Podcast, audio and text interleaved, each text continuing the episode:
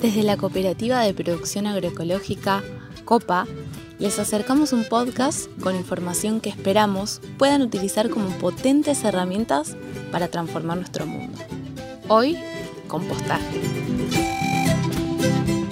En tiempos de encierros y colapsos del sistema capitalista como lo conocemos, se hace necesario no solo reforzar y reconfigurar nuestros vínculos humanos, sino también rescatar, retomar y fortalecer nuestro vínculo con la tierra salta a la vista el daño que le hace el sistema de producción capitalista extractivista al medio ambiente y por consiguiente a nuestra salud.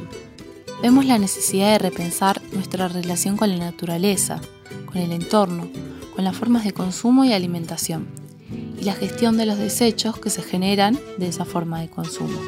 Entendemos que necesitamos luchar por un mundo ecosocialista y exigir políticas públicas que gestionen de otro modo la producción y los residuos, como así también campañas de concientización sobre la separación y el reciclado.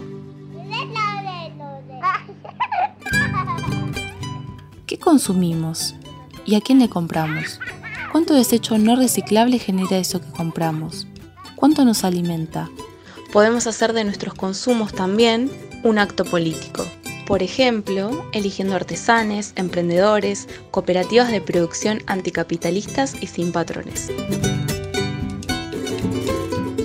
Un buen modo de gestionar nuestros residuos es hacer un compostaje. Reciclando la materia orgánica de tu casa, aportás al ciclo de la vida a la vez que preparas el sustrato para nutrir el futuro alimento en una huerta. Existen diferentes técnicas de compostaje que puedes encontrar en internet, pero acá te tiramos algunas ideas. Lo primero es la clasificación de la basura en una casa, separando los restos orgánicos, cáscaras de fruta y verduras, cartón, servilletas de papel, restos de plantas y flores, restos de infusiones, cáscaras de huevo, estiércol de animales herbívoros, de los inorgánicos, metales, plástico, pañales, vidrios, impresiones a color, ¿Sabías que sacando esos materiales diferenciados aportás a la facilitación de su reciclaje, además de colaborar con los trabajadores de ese rubro? Si quieres saber de cooperativas de reciclaje por tu zona, puedes consultarnos. Entonces, con los restos orgánicos separados, hacemos una composta. Hay muchas formas de hacerlo. 1. En un contenedor. Si tenés un buen contenedor de plástico de madera que tenga un buen drenaje y que permita la circulación de aire. Puedes realizar perforaciones en las paredes y en la base, y también puede elevarse sobre otro contenedor que acumule el líquido lixiviado que irá saliendo. 2. Armar una estructura. Si contás con un gran espacio y los materiales, puedes armar una estructura de madera de un metro cuadrado con las mismas características mencionadas en la opción del contenedor. 3. Sobre tierra directo. Si tenés tierra directamente, apilar en una montaña de un metro como lo hacemos en la copa.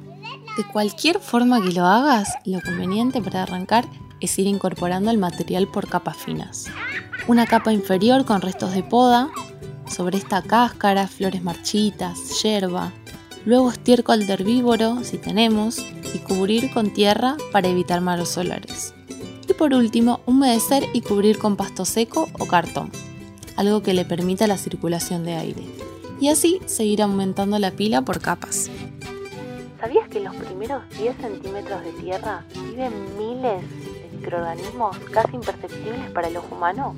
Ellos, junto a las tan queridas y apreciadas lombrices, serán las encargadas de degradar todo ese material orgánico, airear la tierra y devolver ese bello y nutrido material para cultivar lo que tanto queremos. Habemos humus.